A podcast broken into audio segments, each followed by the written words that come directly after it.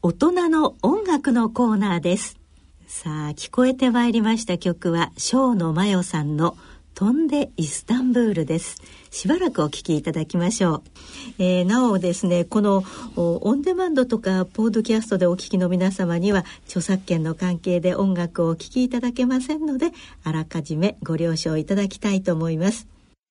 さあそれでは今日のゲストをご紹介してまいりたいと思います。NPO 法人国境なき楽団代表理事で「飛んでイスタンブール」などでおなじみのシンガーソングライター生野真代さんです。どうぞよろしくお願いします、ね、生野さんとあの目の前でお会いできるとは思いませんでした。いや初めまして。よろしくお願いいたしますそして大人のバンド大賞などで、えー、ラジオ日経でおなじみの音楽プロデューサーの岡田真一さんです。こんにちはしばらくです。しばらくです。岡田です。えどうして生野さんとのその関係っていうのはどういうことなんですか？古くから知ってるんですよね。えー、それそれこそ10代。10代。高校生の時。あじゃあ飛んでイスタンブールよりも前です。ああそうアマチュアで音楽をやってた時にすれ違ったりしてるんですよね。はいはい、震災橋あたりでね。ね肩がぶつかったかもしれませんね。そうなんですはい、僕はねステージをやってた手伝ってたので。あ生野真代さんとかっていうのは知ってたんですよ。僕は裏方だったので。川越先生はどうどうでしたかね？いや僕はもう医者になってた頃ちょっと若干えまだ医者としては飛んでなかったんですけど、ね、歌はよく知ってます。は そうですか。嬉しく思っております。はい。まあのただいまお聴きいただいた曲はもう本当におなじみの飛んでイスタンブールでした。飛んでイスタンブールはもう39年前なります、ね、そうですね僕、はい、だけどそれでももう30僕今69ですのでね、えー、30年前の話でね。あのまあいろんなことがありましたけれどもね。歌はなんかこうどういか言葉が非常にスーッと入ってくる特に「飛んでイスタンブール」ってあそこのところですね。ありがとうございます。すごくただこの曲が結局失恋の歌なんでしょうかね。はい、聞いた方が失恋の歌だと思えば失恋の歌だし、こっからスタートするんだと思えばスタートの歌だし、はい。そうか。じゃあの川越先生のその時の状態、心のねね、状態失恋だったのかもしれない。今の共ににあの 白髪ま友白髪誓ったね、だけどその白髪の毛がないっていう ね。話が違うって言われてましてね。もう失恋を超えてますけど、ね、そうですか。じゃあ、あの、生野さんのそのプロフィールをちょっとね、ご紹介したいと思います。はい。えー、生野さんも、それから岡田さんも、大阪ご出身で、心斎橋ではね、あ会ってたかもしれないと。そうなんですよ。生野さんは北の方だったんですよね。えー、そう私は上品な大阪の方で。僕は、あの、ちょっとやんちゃな南の方ああ、なるほど。あ、そうなんですか。はい、で、実際のその、出会いというのはどういうあたりなんですか？ちゃんと仕事をしたスターはやっぱりポップコンの OB コンサートとかそういうやつ。だから相当大人になってから、ここまで距離が縮まったんですね。一緒に仕事し始めたのはやっぱそれ、そういう頃ですね。だからもう10それでももう10 56年前でしたっけね。ね。はい、あの生野さんはどういうきっかけでその音楽業界といいますかねおでにデビューなさったんですか、はい、私はね、あの高校卒業して、はい、あの大学のあの受験の浪人中に、えー、ヤマハのあのボーカルタレントオーディションっていうのを受けまして、え。ー、でそこからちょっと音楽の道に進んでいったんですけども、えー、あのデビューしたのはヤマハではなくってあのもっと違うコンテストフォーク音楽祭というのに出て、それでそこのところで、はい、あの関西四国決勝大会でグランプリをもらって、えー、で本選会にあの来た時に、まあ、何にも賞はもらわなかったんですけども帰り道とぼとぼ何にももらえなかったと思って、うん、肩を落として歩いてあのいる時にレコード会社の方が声かけてくださって「でもしもしアルバム作りませんか?」ってって言われた言葉がなんかすごく響いて、あのその時ねもう私歌やめようと思ってたんですよ。それまでアマチュアでやってたんですけどね、だからあの歌手になりませんかとかデビューしませんかって言われたら断ってたんですけど、アルバム作りませんかっていう言葉がものすごく魅力的で、あもうやめようと思ってたんだから、今まで今私が作った歌とか、やってきたことが1枚のレコードになるなんて、なんて素敵だろうと思って入って、去年でデビュー40周年です。はい。そうなんですか。えっ、ー、と、この飛んでイスタンブールの時代って、はい、何でし、何でしたっていうのは、えー、あのね、世の中はね、でしたか、それレコードですよ、もちろん。もちろんレコードですよ。CD じゃなくて。はい、それも、あの、分野が、フォークフォークロックっていうような分野でしばらくしてからニューミュージックという言葉が出て。きて、ね、そうなんですか。じゃあそのヤマハのボーカルタレントオーディションっていうのも一つの、うん、まあ奇跡ではあったということなんですね。そう、ね。はい、そういうあのオーディションっていうのはどういうふうにして受けるんです昔は多かったですよね多かったですよ。あのねコンテスト。ヤマハでね、あのそういうポピュラーソングコンテストというのをやってまして、はい。それで応募してくるんですよね、それで自分が歌わなくても応募できるんですよ。曲作るだけでも。そうなんです。歌詞だけの応募っていうのがあるんですで私があのヤマハでその、えっと、ボーカルタレントオーディション受かって、あの仕事を始めたんですけども、それはそういうコンテストにあの作詞とか作曲だけで応募されて自分で演奏されない方の代わりに歌う歌手っていうのをやってたんですよ。譜面歌手って言いました。そんな言葉あるのかどうかわかんないんですけど、ね、あれ山だけの言葉ですね。譜面歌手。なので、あちらこちらで、あの、応募されますね、日本全国で。で、北海道で応募された方が、あの、実際に歌わない人だった場合は、私はそこまで出かけていて、予選から歌うんです。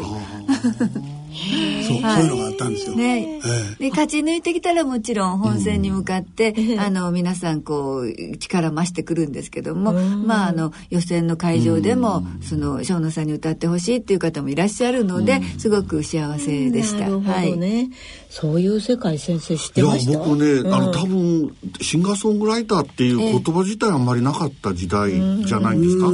あんまりそう言わなかったから、まああのシンガーソングライターという言葉は、まああったんですけども。その自分たちで曲を書いて、うん、あの世に発表しようというのがまあヤマハがほとんど最初にやったみたいなものですよ。ずっと昔で言えば加山雄三さんなんかはシンガーソングライターだと思いますね。そうかもしれませんね。僕出身が広島なんですけれどもね、そこの時にマドンナが小学校の時いましてね、その方があの東京で会った時に今度、ユーミンと結婚ユーミンのお兄さんと結婚するんだって言われましてね、え。そのユーミンって何者だって言われて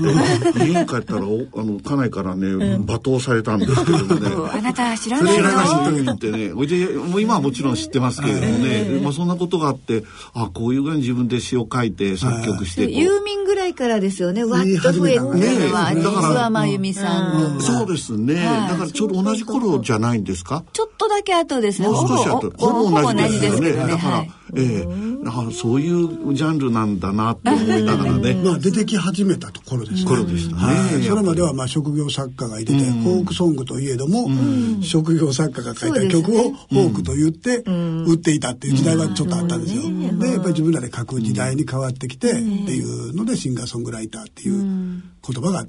割と出てきたと。ですね、はい、でところがですねあ、うん、それでじゃあそのイスタンブールもこうちゃんと売れました。イスタンブールでも、はい、あの5枚目のシングルレコードだったので1枚目から4枚目まではさほど売れずに、ええ、2 年経ってから、あのやっとヒット曲が。はい、プロの作家に書いていただいて、はい、それっていうのはやっぱりう嬉しいものなんでしょうか？それ そうですよね。そうあのね嬉しいですよね、まあ、嬉しいというか、えー、そのそれまで売れませんから、はい、あのレコード会社の方とか、皆さん一生懸命やってくださってるのに申し訳ないなと思ってたのが、うん、なんかちょっとあのほっとした、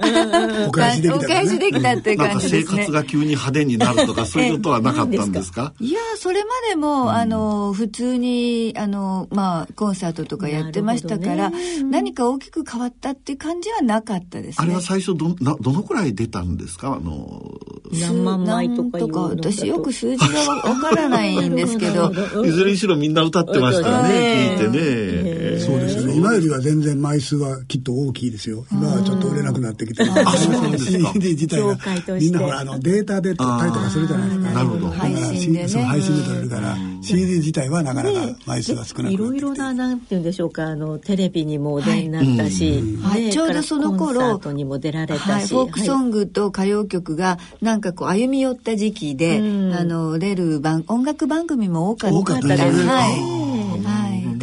出させていただきました。引っ張りだこだったんですか？そうですね。そうそれほどでもないです。期間が短いですけど、はい。衣装なんかも大変なんでしょうね。ああのね私がテレビで始めた頃はまだあのうちの事務所がフォークソングの事務所だったので、もうあの自分の自分のそう自前の服で出てて、そのうちにこれはやっぱりスタイリストとかつけた方がいいんじゃないかっていうことになり、あの少しずつあの用意していただけるようになりました。そうですか。はい、そういうね、フォークソングの事務所とかっていうのは、えー、あんまりそういうことを気にしないないんですね。人ばっかりが集まってる事務所ですね。ねそういうところを気にしないふりをしている,、いるんですよ。うんうん、だからあのなんかねそういうあの対象ものの番組とかも辞退をするとか、あのはい。一度やりたいな。ジーンズなんか履いて歌うっていうこともあったんですか、人の前で。そうですね。あの、まあ、フォーク出身なので、はい。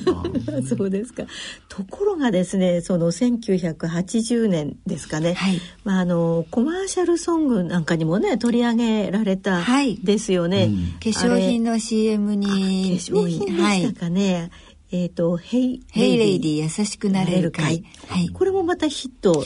はい、その最中に、まあ、突然なんかあのいなくなっちゃったっていう感じがしたんですけれども。はい、あのこのあの「 Hey Lady 優しくなれるかい」80年の春に出たんですけども、うん、実はその1年前に、あの旅行しようってもう決めていたんですよ。であの1年かけてあるあの今入ってる仕事を整理しながら出ていこうと思ってたらこれがちょっと売れて、であの許可はもうもらってたんですけども、うん、もう行く寸前になってあの事務所の社長が「いや今ちょっといいから、あの出発を伸ばしたらどうかって言ったんですけどね、いや、もう行きます。って 出ちゃって。チケット取ったし、そんな言われても。こういう時は、はい、宗教絡みだったり、結婚絡みだったりとか、いろいろある突然消える何か、えー、消えるパターンで。いやいや、その1年前に友達が、世界一周クーポンが30万円であるけど、この話どう？って言うから、それいいね、乗ったって。安くてチケット取ったし、今から帰ろう言われても。でも結局はね、その80日世界一周クーポンっていうものだったんですけど、はい、80日では回りきれないしもったいないので、30万の話だったんですけど、それやめたんですよ。でもやめて他に、あの、エアチケットを取ったら、その半分ぐらいの値段で、日本からヨーロッパまで5カ所ストップオーバーできるチケットっていうのを見つけて、で、それであの、あの旅をどう回っていくかっていうのをこう計画しだしたら、うん、いや3か月は無理だ。80日は無理だ、うん、半年も無理だ。1年も無理だっていうので出発する時には1年半行ってきますって言ったんですけど、うん、結局2年行って帰ってきた、そういうことだったんですよ。そういうのは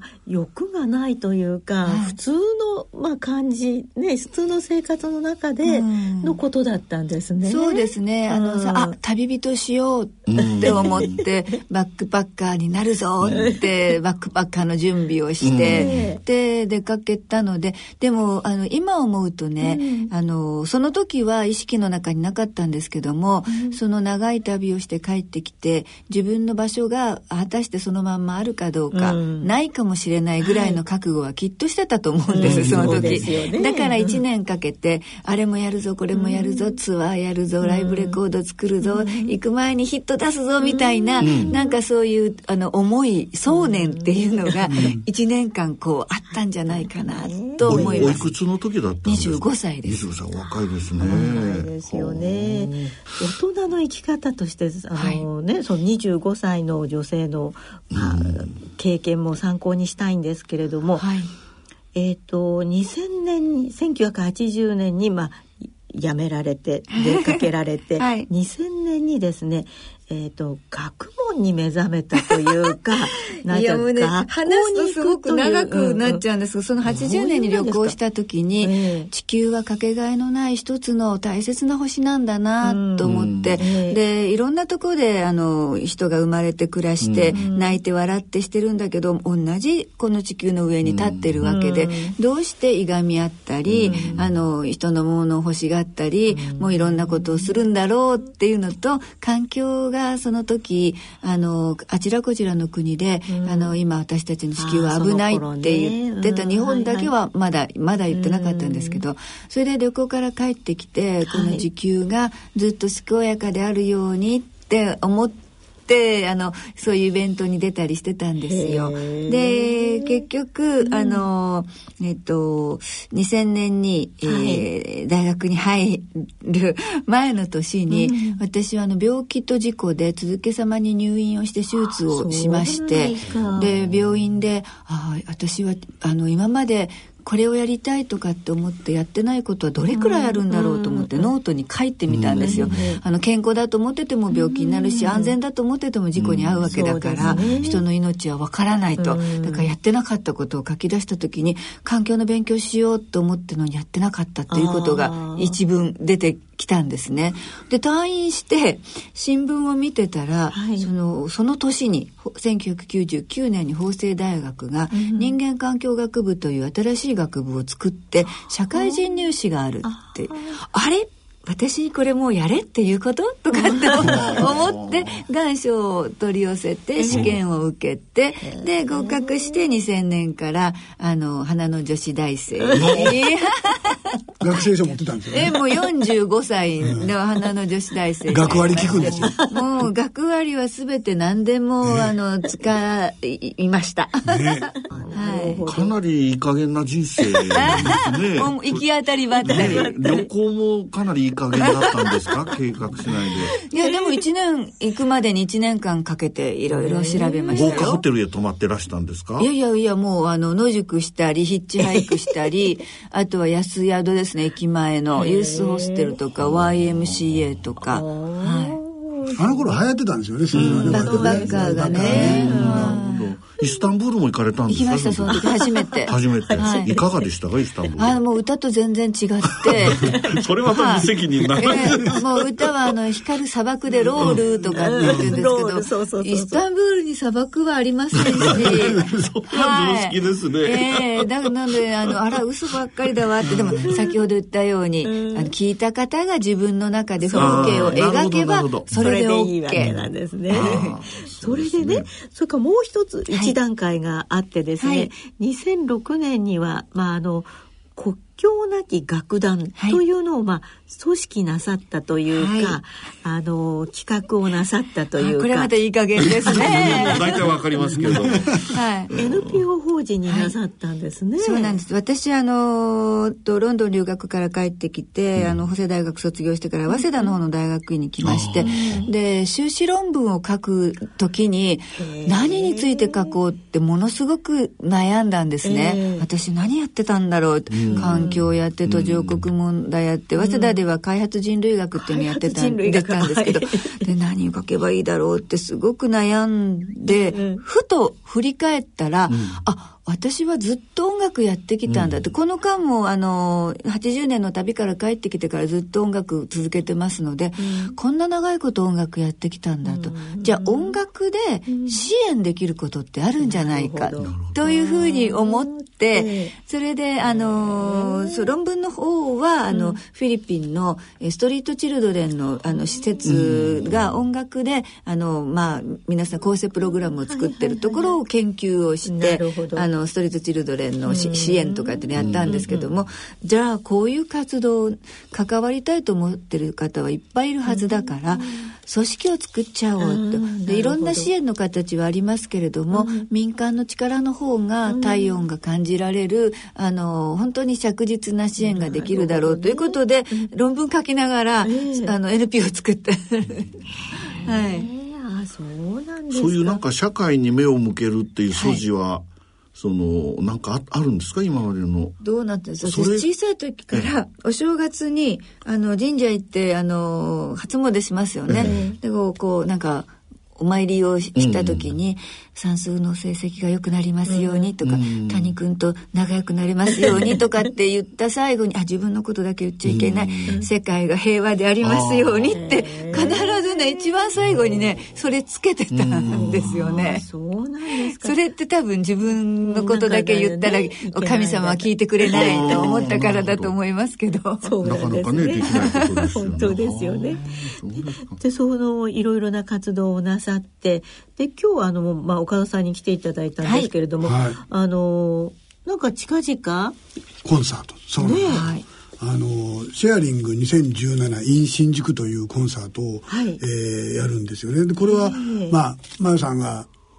地震があった時に、うん、あのみんなで音楽で先ほどおっしゃってたようなその音楽で何かができるんじゃないかというところから始まったんですけどね、うん、ちょっとこの辺はじゃあマヤさんから一つ。11日の震災ですよね、はい、そうです、はい、東日本大震災が起きる前にも中越地震の後とか、うん、あの私たちは音楽家出かけていってあの避難所ずっと回ってコンサートとかやってたんですね、えー、でこの3.11のこの、うん、あの悲惨な 出来事が起きてでもすぐに音楽で何かできるっていうわけじゃなく、まずは、あのその生命を維持するためのいろんな支援がありますよね。で、ねはい、音楽の出番はその後なんですよね。だから何もできることないなってあの思ってたんですけども今まであの途上国のことを支援している仲間たちがあのいて、うん、でその方が一人私に連絡をくれてね、はい、あの職場、まあ、途上国から来てる人たちがいっぱいいる職場なんですけども、うんうんうん、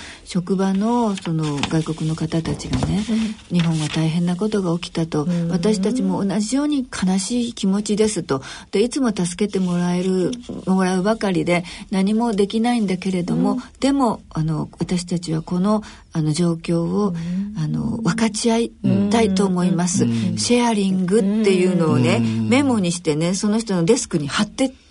たんですって、あのアジアの人たちが。その言葉を聞いてシェアリングっていうのがずっと頭にあって、支援のために何かをするのであればシェアリングという言葉を使いたいと思って、ね、でその時に音楽仲間が、チャリティーコンサートをやりたいんだけどって言われて、だったらこの言葉を使ってよっていうので始まり、あの下北沢世田谷の下北沢ではライブハウスをやってるんですけど、そこで何回かシェアリングのコンサートをやった後にあの全労祭のねあの、ね、方が協力してくださって、スペースゼロでシェアリングコンサートまたプロのアーティスト人がたくさん参加してくださってでそれで始まってスペースゼロのゼロでのシェアリングが今度の3月の18日で7回目になります。2011年からね、はい、毎年毎年いろんな方がもう本当にボランティアで出演しますよということで、うん、あの参加してくださってこんなにありがたいことがな、ね、あの音楽聴いて嬉しいなっていう気持ちもね誰かと分かち合ったら倍増するしね、うん、悲しいなという気持ちは分かち合ったら半減する、うん、だからこのシェアリングっていうのは続けていきたいなと思っているんですけど皆さんの協力があってまた今年も開催することができました。はい、3月18日土曜日の、はい、14時半から。そうです。新宿ですね、これ、ね、新宿です。新宿の全労祭ホールで、はい、スペースゼロ、はい、えー、行われます。いろんなので、方がご出演していただけるようですので。えー、泉谷しげるさん、岩崎京子さん、サーカス。で、マヨさん。はい、でね、東北ロッケンロールショーっていうのがね、あるんですよ。東北出身の白崎恵美ちゃんの、あの、と伏見、えー、蛍さんで、えー、ロックンロールショーっていうのは20人ぐらいのバンドかな、なんですけど、今回は2人で、えー、ショーユニットで、ショーっていうのはちっちゃい字で書くんですよ。はい。それで中川五郎さん、はい、で、えー、いつもこの頃参加してくれてる原田真二さん、えーえー、それからあの岩手出身の松本哲也さん、はい、それとあのワイワイ合唱団というのを募集してまして。募集してて、えー、あの歌いたい人いらっしゃいって。そうなんです。練習もするんですか、ね、練習するんです。ワークショップするんですよ。これ実はねもうあの締め切りは過ぎてしまってるんですけれども、えー、あのはい。あの今年も多分ね203040ぐらいの方がいつも集まってくれるんですよ。それであの僕と一緒にあの、えバンドをやってる田川律さんと、はい、それから五つ中井風船とかやってる武田由美子さんが、うん、あのワークショップをやって、それで当日プロの方たちと一緒にステージに立つと、はい、こういうあのアマチュア参加で、あのアマチュアの方もこういうシェアリングに一緒に参加していただくっていうことをやってます。はい、これ演出岡田さんがされるんですか？演出というかね僕、まあ、演出制作みたいなことをやってます。はい、はい。はい、取りまとめ役です。とめ役、ね、大変ですね。普段はミュージシャンもやってるんですけどね。こっちはね、はい、ぜひね応募していただきたいと思います。あの、はい、チケット買ってね。はい、これ、ね、チャリティーでチャリティーなんで、はい、買っていただきたいなと思います。このチケットを買っていただいたお金とまあ収益金で、はい、それでまあ東北ににコンサートを持っていこうというので、で今までももう九箇所ぐらい行きましたね。はい、東北で。それで今回も、はい、あのこの後、えー、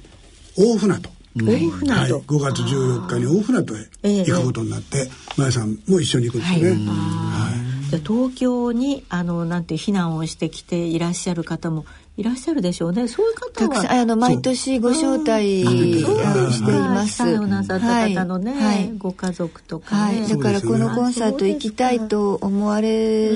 た方はあのスペースゼロの方にご連絡いただければいいですかね。はい、ゼロの方に連絡いただいて、避難なさってる方とかね、被災された方とかご家族とかね、はい、あの親戚のところに身を寄せてらっしゃる方とかね。はい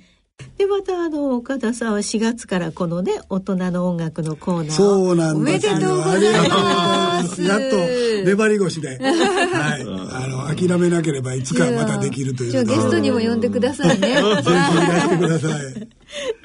まあ4月からこのコーナーをお持ちになりましたら、はい、またそのアマチュアバンドのね、はい、こともまたあのお話しいただけるかと思います。はい、はい、えー、今日は楽しいお話をありがとうございました。えー、小野真代さん、岡田真一さんでした。ありがとうございました。